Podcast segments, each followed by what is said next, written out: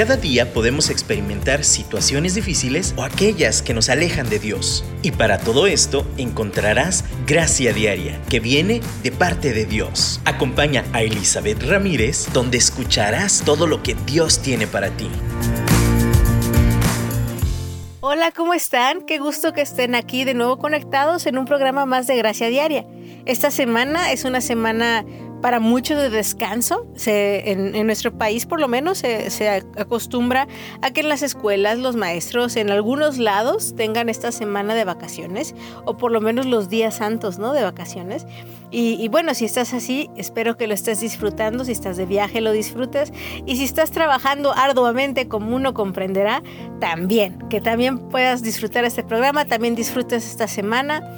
y yo quiero aprovechar eh, como hemos estado aprovechando algunos eventos, eh, reflexiones, festividades, para, para pensar sobre lo que celebramos, por qué lo celebramos, ¿no? Y, tener una reflexión sobre el tema, no podía este año pasarlo desapercibido con un programa específico sobre el hombre que cambió mi vida.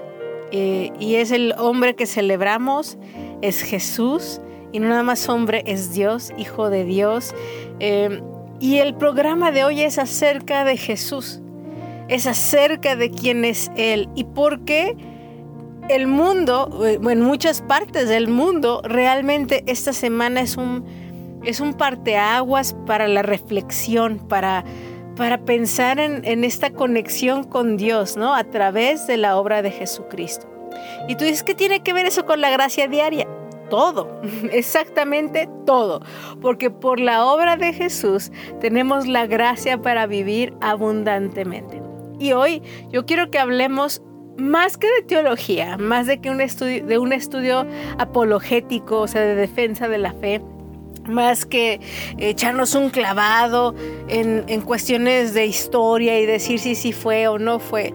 Yo te quiero decir cómo la figura de Jesús marca un antes y un después en nuestra salud mental, emocional, física y sobre todo espiritual, esta nueva vida, ¿no?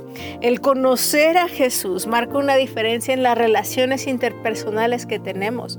Durante todos los programas, sin importar el tema, una de las cosas que priorizamos, que platicamos, que siempre es un ingrediente y el más importante para que nuestra vida fluya bajo la gracia, es esta conexión con Dios y la conexión con Dios es posible a través de Jesús. Y hoy, hoy precisamente yo quiero que nos tomemos esta pausa para reflexionar sobre quién es Él, quién es Él para ti, quién es Él en tu vida, cómo su gracia está siendo revelada en cada día. Y, pues, ¿cómo, ¿cómo empezamos? Yo quiero primero como te pregunto, que reflexionemos quién es Él. Para muchos es una figura histórica, como te mencionaba. Estaba leyendo, ¿no? Investigaciones sobre Jesús y por más que traten de argumentar que no existió y que nada más es una figura así que se inventaron, realmente todos sabemos que sí es una figura histórica, que sí vino a la tierra, sí caminó y sí enseñó en, en, en Israel. Entonces, es muy importante que entendamos que Jesús sí es una figura histórica, porque sí anduvo en la tierra y sí caminó por caminos polvosos, sí hizo estos viajes y enseñó a las multitudes y bueno, nosotros sabemos que hizo milagros, leemos las escrituras, ¿no? De quién fue él durante su vida, durante su caminar. Entonces, lo primero que yo quiero establecer es, Jesús sí fue una figura que existió, que vivió y caminó sobre esta tierra. Pero sabes, según la escritura, que es donde nos inspiramos, nos, basamos eh, para entender lo que, quién es Jesús y lo que ha hecho por nosotros. Nos queda claro que Jesús no nada más apareció en la tierra y en ese momento existió. Jesús existió desde el inicio, desde el principio. Si lees Juan capítulo 1, dice, en el inicio era el verbo y el verbo estaba con Dios y el verbo se hizo carne. ¿Y quién era el verbo? Jesucristo. ¿Por qué te menciono esto? Y de nuevo, eh, ¿qué tiene que ver esto con la vida diaria y, la gracia? De nuevo, con la gracia tiene que ver todo y con la vida diaria que en la cual necesitamos la gracia, tiene que verlo todo. Porque esta figura histórica no nada más, sí, estamos 100% seguros que existió en la tierra, sino también tenemos una palabra en la escritura que dice que también Él existió desde el inicio, desde antes, desde el inicio de, la creación, ¿no? Y cuando pensamos en esto decimos, wow, ¿cómo Dios mismo, su Hijo, pudo descender a esta tierra medio caótica, toda contaminada, llena de corrupción, decidió venir y tomar esta forma de hombre para comunicarte a ti y a mí un camino hacia el Padre, para mostrarnos que sí se puede llegar al Padre. Entonces, ¿quién es Jesús? Sí, es un varón, fue un varón en el momento de la historia que, nació, murió, pero ¿saben por qué digo que sigue siendo? Porque resucitó también porque tenemos esta, no nada más que desde el inicio está, sino sigue siendo, porque Él sigue vivo. Y de nuevo tú me puedes decir, todo esto suena muy loco, pero sabes, cuando uno experimenta una conexión con Jesús, un encuentro con Jesús, todas estas verdades toman vida. Antes de eso tú dices, están como fábulas, eso es una locura. Pero sabes, la realidad a veces en esa tierra es mucho más loca. Necesitamos esta esperanza de la verdad y la verdad es que Jesús vino, murió y resucitó. Existió en esa tierra, pero Él era antes de la creación y Él sigue siendo por la eternidad. Ese Dios, ese Jesús es el que vino a enseñarnos cómo vivir. Entonces, en esta primera parte, yo quiero que si ya le conoces a Cristo, ya conoces a Jesús, de verdad recuerdes quién es Él para tu vida. No nada más esa figura histórica, no nada más ese nombre que usamos mucho en la iglesia en el domingo, no nada más lo que la escritura teológicamente dice, sino esto que te estoy diciendo puede cobrar vida en ti y llenarte de esperanza para que entonces puedas tener un cambio de mente, un cambio de vida. Jesús marcó la historia. No nada más vino y fue un nombre, Él marcó la historia. Y no importa que crean o no crean, nadie puede negar la marca histórica que hizo Jesús. No nada más porque caminó tres años aquí, bueno, 33 años aquí en la tierra, sino porque después de que Él vino, el mundo fue trastornado, fue cambiado y vidas fueron cambiadas. Y el reino de los cielos podemos contemplarlo hoy. Porque Jesús dijo, el reino de los cielos está aquí. Y Él es el que abrió el camino para que este reino de los cielos esté aquí.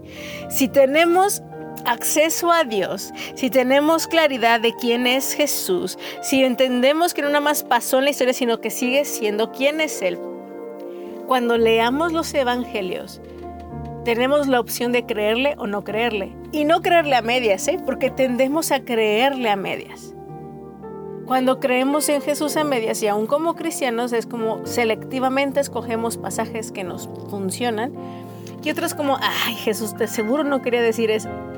Pero yo te invito que en esta primera pregunta, en esta primera parte del programa, es ¿quién es Jesús para ti? Él puede ser el que marque tu historia, no nada más la del mundo, sino tu historia, el que marque un antes y después, el que marque esa conexión nueva y fresca con el Padre. El que pueda, pues es ese puente, es ese camino, la verdad y la vida. Y nadie viene al Padre si no es por Él. Él es vida, Él es libertad. Podría decir muchísimas más cosas de Jesús, pero necesitamos vivirlo. Necesitamos decidir creerle. ¿Le crees? ¿Vas a decidir hacerlo? Escuchemos este canto y reflexionemos de la verdad de quién es Jesús. Señor Jesús, tú eres el Rey de Gloria. Y en esta noche confesamos tu señorío sobre nuestras vidas, sobre nuestra familia. Jesucristo El Rey de Gloria.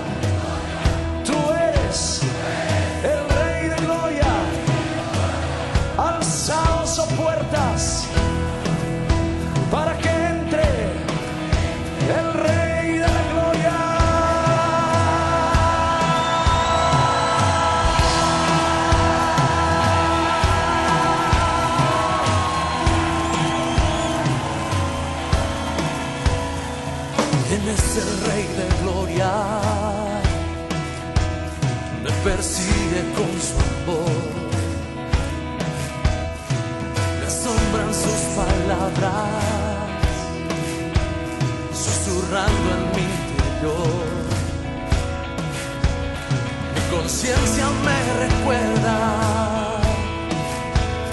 Necesito su perdón. Eres el rey de gloria. Me lo ofrece hoy.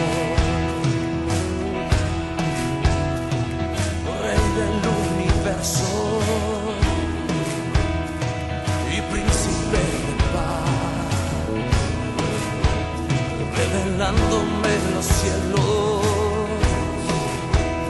los misterios que en él hay. Mi espíritu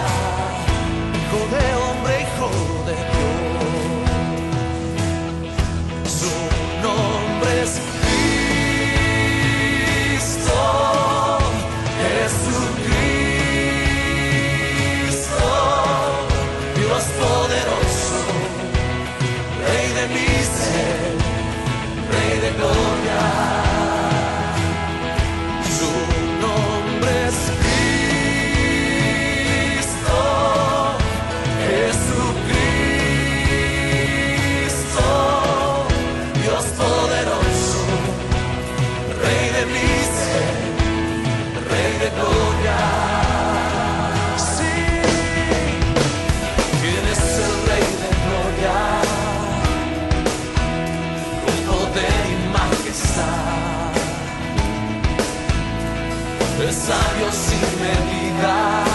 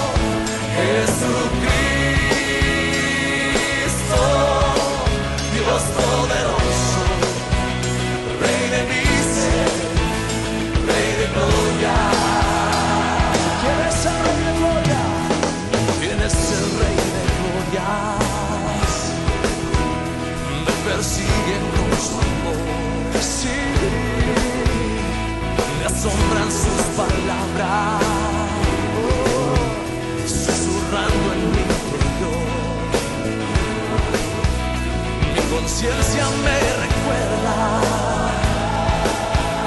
Necesito su perdón.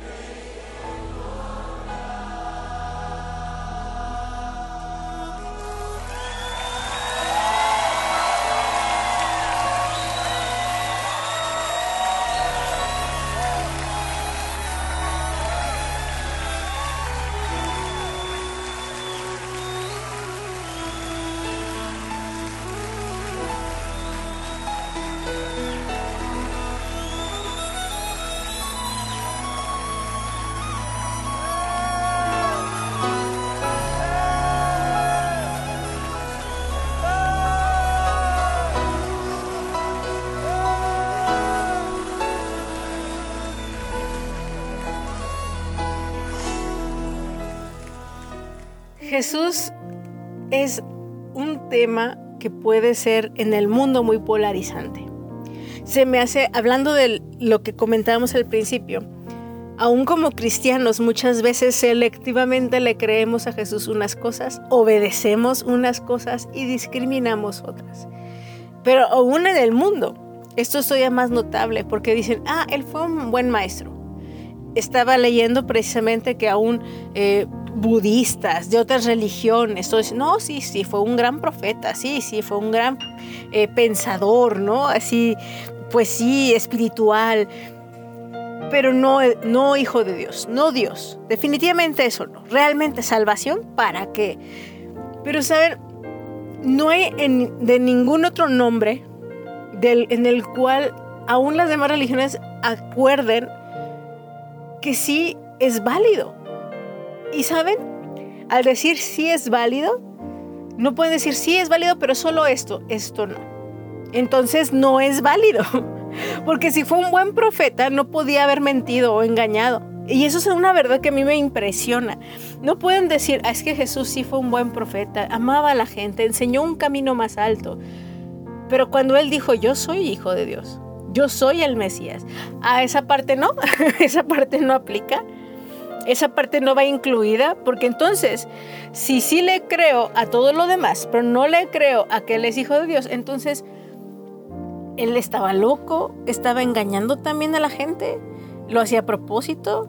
No puedo decir que era un buen hombre, un buen profeta si estaba engañando. Y no puedo decir que era confiable si estaba loco. Entonces ahí cómo funciona y unos dicen, no, es que nada es así blanco y negro, es que hay grises. De nuevo, este asunto con Jesús empieza con creerle al 100%. Y yo estoy segura que a lo mejor dices, ay, pero está complicado creerle todo, ¿no? Pues únete al club. Eh, en la escritura encontramos diálogos. Te invito a que leas los evangelios y que leas el evangelio de Juan, precisamente en estas conversaciones. Y encontramos, por ejemplo, una de las primeras conversaciones con Nicodemo, un sacerdote que, de verdad eh, tenía hambre de Dios, pero no dejaba de ser religioso. Así que una noche a escondidas fue a platicar con Jesús porque quería saber más. Y le dijo, yo sé que eres profeta, porque haces cosas, eres enviado por Dios, porque haces cosas que los demás no hacen. Estos milagros son imposibles si no fuera por Dios. Y entonces Jesús le empieza a hablar sobre nacer de nuevo. De nuevo, que tiene que ver con la vida diaria y con la gracia. Tenemos que nacer de nuevo. Esa gracia no puede ser derramada sobre nosotros si nuestra mentalidad se queda anclada en el pasado. No podemos remendar nuestra vida con parches, como dijo Jesús mismo más en otra conversación adelante. No podemos remendar un vestido nuevo o viejo con, con, parches nuevos. No podemos usar odres viejos y verter vino nuevo. Necesitamos estar renovados totalmente. Y eso es lo que Jesús vino a hacer. Ahora, si tú lees esta conversación con Nicodemo en los primeros capítulos de Juan, tú te vas a dar cuenta que no dice si en ese momento entendió o no Nicodemo. De hecho, no, al parecer no le entendió. Pero al final de la vida de Jesús, puedes ver que Nicodemo seguía ahí. Y yo creo, quiero creer, no tengo toda la seguridad histórica y así con todas las señales y pruebas, pero si hay mención de que Nicodemo estuvo en la muerte de Jesús, quiere decir que él sí perseveró siguiendo el camino de la vida y las enseñanzas de Jesús durante su vida. Y muchas veces no vamos a entender toda la verdad. Todo, no vamos a entender lo que Jesús muchas veces requiere de nosotros. Es que cuando Él dice, toma tu cruz y sígueme, se me hace bien intenso Jesús. Poco a poco también date chance, porque Jesús mismo nos da oportunidad de caminar con Él, de tener conversaciones con Él, para que nuestra mente sea renovada y entonces muramos, podamos morir a nosotros y nacer de nuevo, tener esta mente nueva. Ahora, si ya, este, eh, ya, vas encaminado con este proceso, ya has nacido de nuevo, eh, ya estás renovando tus odres, tus odres, me refiero, odres era donde guardaba el vino, unas pielecillas, y le estás renovando esas pieles para echar un vino nuevo. Entonces estamos listos para lo que sigue, para seguir creciendo. Pero saben, esa renovación no es de una vez y para siempre, así, ah, ya me renové, bye. no, cada día necesitamos ser renovados, porque en esta tierra media corrupta, como les mencioné al principio, caída, lo que nos da esperanza, nos refresca, nos cambia como ver el mundo es una conexión y relación con Jesús. Esas conversaciones diarias que van cambiando poco a poco ese, ese marco de referencia del mundo, ese marco de perspectiva. Yo te invito, todos los días camina con Jesús. Créele que Él está vivo. Esta semana, esta Semana Santa, la fe cristiana, eh, aún eh, desde la cuestión del catolicismo romano, ortodoxo, la raíz y la fuente que creas de cristianismo que de verdad profesa el seguir a Cristo y a Jesucristo, entiende esta verdad. Jesús vivió, murió y resucitó y está a la diestra del Padre. Esa es la base de nuestra fe. Ahora, el seguir las enseñanzas de Jesús en la tierra, eso transforma nuestro entendimiento. El leer lo que Él nos dejó a través de la escritura, a través de las cartas, todo el Antiguo Testamento que señala hacia Él, va renovando nuestro entendimiento. Es, es chistoso, se me figura cómo este mundo está tan influenciado por este evento y muchos vivimos como que no lo creemos. Vivimos en vidas deprimidas, vidas estresadas, ansiosas, diciendo que creemos, pero poniendo, teniendo nuestra vista en las cosas materiales, cuando Jesús en su enseñanza dice, pon tu vista en las cosas de arriba. Cuando Jesús dice, pon primero el reino de Dios y su justicia y lo demás será añadido. Cuando Jesús demostró su poder siendo humilde y sirviendo a los demás. Esta semana, cuando hablamos de la recta final, ¿no? Se hace todo el día crucis, se hace la última cena, se, se hace una evocación de todo esto, ¿no? Y yo creo que lo que más brilla es la actitud de siervo humilde.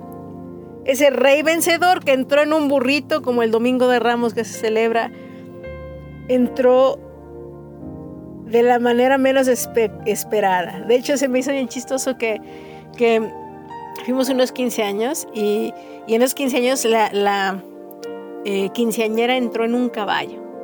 ¡Wow! Todos estaban así de ¡Wow! ¡Qué padre! Se ve hermosa. Fue una entrada triunfal, fue una entrada apantalladora, ¿no? Y le decía a mi esposo, ¿qué tal que hubiera entrado en un burrito? la gente se hubiera reído, ¿no? O sea, o, a lo mejor es como, ay, la crítica, ¿no? nadie esperaría que en una entrada triunfal de una quinceañera o de una boda o de un evento así entrara en un burrito. Así decidió entrar Jesús. el Rey de Reyes y Señor de Señores, entró a Jerusalén, su entrada triunfal en esta recta final para entregar su vida en ese momento en la cruz, en un burrito. De manera que también de ahí eh, varios eventos sucedieron, pero también platicando de la Santa Cena, que así la conocemos, en la última cena con sus apóstoles, con los discípulos. Y lo que hizo fue lavar pies. si hay algo que tenemos que seguir el, ejemplo de, de, Jesús, es que si Él no tomó su, su posición en el cielo como algo que aferrarse de, ay no, a mí que me sirvan, a mí que me traigan. Voy a llegar como rey hasta desde el nacimiento, ¿no? Que nació en un pesebre. Él decidió venir y venir a servir y venir a morir en una cruz. Híjole, no hay mejor ejemplo de, de, de, una vida sin egoísmo, de un, de un camino distinto a seguir. Y esa es nuestra fe, ese es nuestro ejemplo. Así es, debe ser nuestra vida. Antes de Jesús y en Jesús hay una diferencia. Es su obra y, y la gracia que nos da para vivir como Él nos enseñó mientras estuvo aquí en la tierra. Vamos a alabar a nuestro Dios.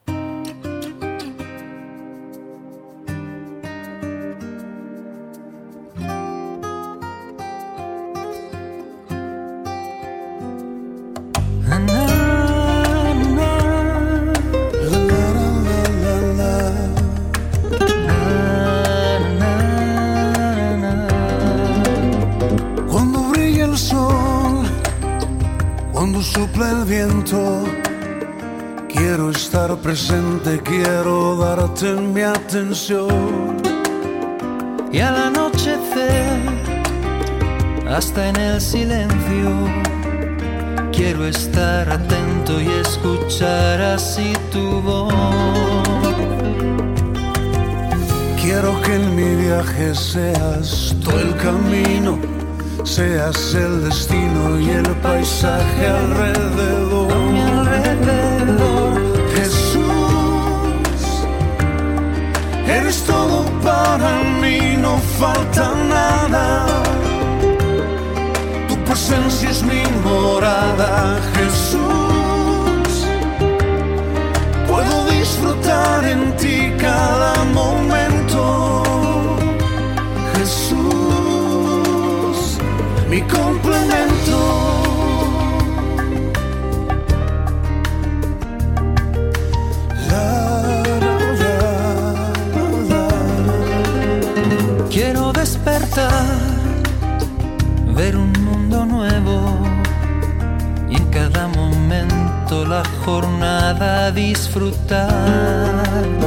Quiero caminar perder el aliento la belleza de las cosas que me das.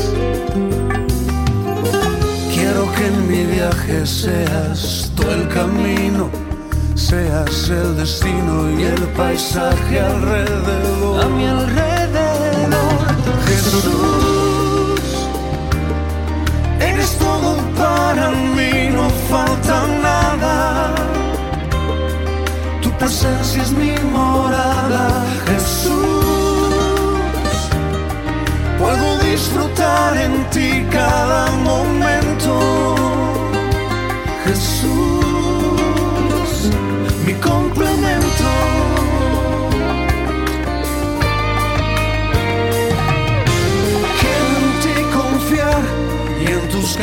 siempre andar, poniendo siempre la mirada en ti Jesús cada mañana para jamás volver atrás. Jesús.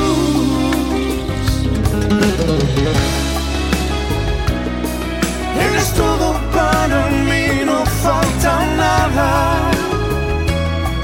Tu presencia es mi morada,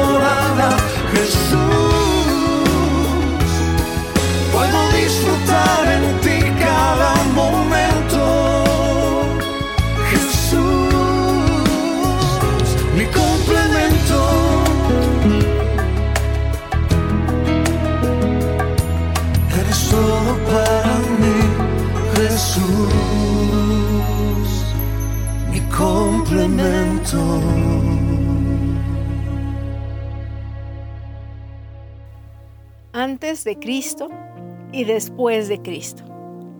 Esto es una marca en la historia. Eh, en nuestro mundo occidental así se mide el tiempo, aunque esté equivocada la fecha, de hecho Jesús nacería antes de Cristo por el error que hubo de cálculo, pero aún así el nombre tiene que ver con esa marca que dejó en la historia de la que estamos hablando. Y al principio te preguntaba, ¿quién es Jesús para ti? Porque podría ser históricamente, teológicamente muchas cosas, pero para que haya una trascendencia en nuestras vidas, tiene, tenemos que decidir quién es Jesús para nosotros. No nada más teoría, no nada más una figura histórica que vivió y pues, mi apellido cristiano por eso, ¿no? No, Él, como les decía, tiene que ser quien transforma nuestras vidas, nuestro parteaguas o a quien rechazamos de plano. Como muchos tuvieron la oportunidad, si tú lees los evangelios, que hay quien lo aceptó y hay quien lo rechazó. Nuestra vida antes y después de Cristo tiene una diferencia. Por lo menos antes de que nosotros lo reconozcamos porque Él ha estado ahí siempre. Como les digo, desde el inicio de la creación. Yo te invito, yo te puedo decir quién es Jesús para mí. Jesús para mí es mi Salvador. Y tú me vas a decir, ¿de qué te salva? De mí misma de mi tendencia a regresar a aquellas cosas que yo sé que me dañan. Hablamos mucho de las relaciones interpersonales, del egoísmo, del orgullo, de, querer hacer las cosas a nuestra manera, de los pensamientos irracionales. Todo eso puedo tener ayuda en el momento que necesito, cuando clamo a aquel que me salva. Me salva del pecado, que significa de errarle al blanco, de errar al diseño que Él me ha dado para poder vivir una vida nueva. Me salva de las consecuencias, eh, eh, de, la eternidad, de los pecados que ya he cometido, porque Él ya lo limpió, ya lo lavó, ya hizo la transacción necesaria. Pero nada más es eso, es, mi, es la sabiduría de lo alto. Jesús es mi mejor amigo, Jesús es nuestro hermano mayor. Jesús es, eh, es el maestro, es el camino, es la verdad, es la vida. Es la sal de la tierra, es, es, es la luz del mundo. Bueno, eso nos dio la chamba a nosotros, ¿verdad? Pero Él es la luz. Y nosotros nada más reflejamos la luz, ¿no? Él es todo. Hay un canto que dice, Él es todo para mí. Él es el Rey de Gloria. Literalmente, Él es todo lo que necesito. Él es la gracia. Él es la gracia. Yo te puedo compartir hoy e invitar hoy. Si tu vida no hay una marca de antes y después de Cristo, no necesitas ser una fecha, ¿eh? porque muchos dicen, ah, es que yo no sé, no tengo una fecha de cuándo recibí a Cristo. Yo no tengo una fecha, solo me acuerdo del día eh, y de, mi edad cuando sucedió. Yo tenía nueve años cuando me quedó claro que si alguien dio su vida por mí, y todavía no entendí tantas cosas, ¿eh? Yo lo mínimo que puedo hacer es seguirle. Pero, pero yo tuve que reencomendar, recomprometer, volver a, renovar mi, mi, compromiso con Él. A los 18 y luego yo creo que he tenido muchos compromisos nuevos con Él. Porque con la vida uno se pierde. Pero sabes, tú puedes hoy. Te digo, tal vez no es como una fecha y decir, ay, sí, el tal día, tal hora, este, me acuerdo que que decidí cambiar mi vida. Muchos sí se van a acordar, muchos fue un proceso, ¿eh? Así de, ¿sabes qué? Yo más o menos sé cuándo empecé, pero mi convicción llegó poco a poquito y cuando menos lo esperé yo, yo ya me sentía hijo de Dios. Yo ya sabía que era hijo de Dios, ¿no? Y está bien. Pero yo te quiero decir, aún así tú puedes ver una vida sin Cristo y con Cristo, con Jesús. Una vida en muerte y una vida en vida. Y eso sí se nota. No necesitamos fechas, pero necesitamos, eh, sí, se puede ver en los frutos. Y yo te puedo decir hoy, tú puedes decidir creerle a Dios. Tú puedes decidir creer quién es Jesús en tu vida. No nada más aquel que está en los crucifijos en los templos católicos, no nada más aquel que está en las películas de toda la Semana Santa, ¿no? Que, que vemos, no nada más aquel que, que algunos dicen, no, Diosito te va a castigar, tampoco es ese. Jesús no, no es, no se quedó en la cruz además.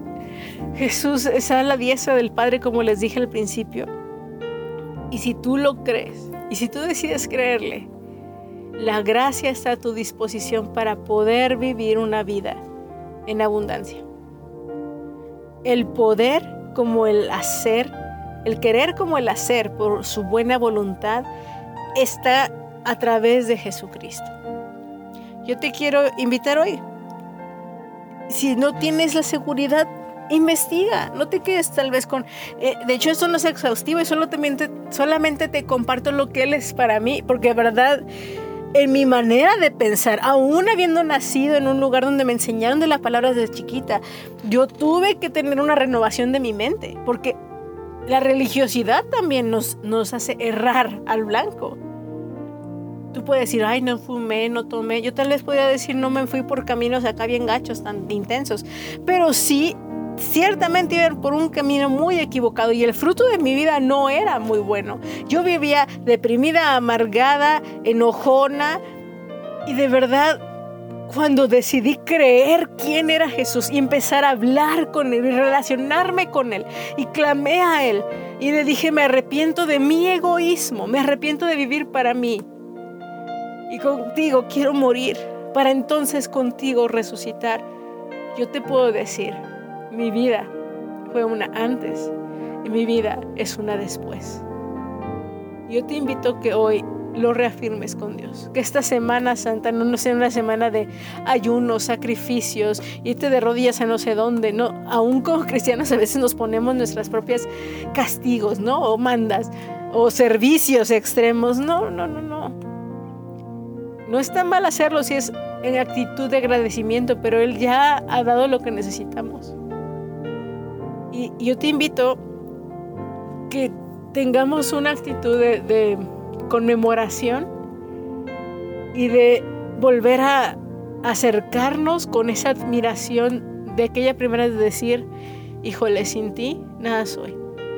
Y si tú no lo conocías o no lo conoces, hoy puedes decir, Dios, Jesús, el que he oído de oídas, ahora mis ojos te quieren ver. Muéstrame al Padre. Yo te invito a que des el paso de fe. Que, lo invites a Él, a que sea el Señor, a que sea tu Salvador, a que sea tu todo. Y básicamente es una actitud de rendición. Le decía a una paciente, cuando un, un niño está haciendo berrinche, realmente lo único que lo puede sanar uno, que los papás pues no, no nos enfrasquemos en el berrinche, ¿no? Que no nos enganchemos con sus emociones, sino que le demos ese espacio para que desahogue, se desahogue. Pero al final el niño tiene que llegar a un punto de rendirse. Es decir, dejar de patalear y decir, oh, está bien, voy a considerar una alternativa. Y a veces nosotros estamos en esa pataleta y no nos rendimos. Y Dios dice, te voy a esperar hasta que te rindas. En esta semana, si hay algo que podemos, con lo que podemos conmemorar de una manera más santa y profunda, es dejando de hacer nuestros berrinches y rendirnos. Y decir, Dios, toma el control. Jesús, toma el control. Y por último, creyéndole todo a Jesús. No nada más lo que nos conviene, no nada más selectivamente. Él es te falta sabiduría, pídesela y lee los evangelios y te vas a dar cuenta que no hay nadie más sabio sobre la tierra que Jesús. No hubo. Y, quieres saber qué hacer con tus relaciones, aviéntate un clavado a los evangelios y sigue a Jesús, sigue a Jesús y créeme, Él va a cambiar tu manera de vivir. Por su gracia somos salvos, por medio de la fe en Él. No es por obras, no es por los puntos que nos saquemos. Y eso es gracia. Y por consecuencia podemos cambiar nuestros caminos. Voy a orar por ti. Espero que tú puedas tomar esta decisión. Puedes tomar un momento para orar ahí en tu casa y decir simplemente, me rindo, Señor, te entrego mi vida. Y entonces comenzará una historia en Cristo. Te mando un abrazo Oro por ti y feliz Semana Santa, Domingo de Resurrección y que descansen en la gracia de Dios.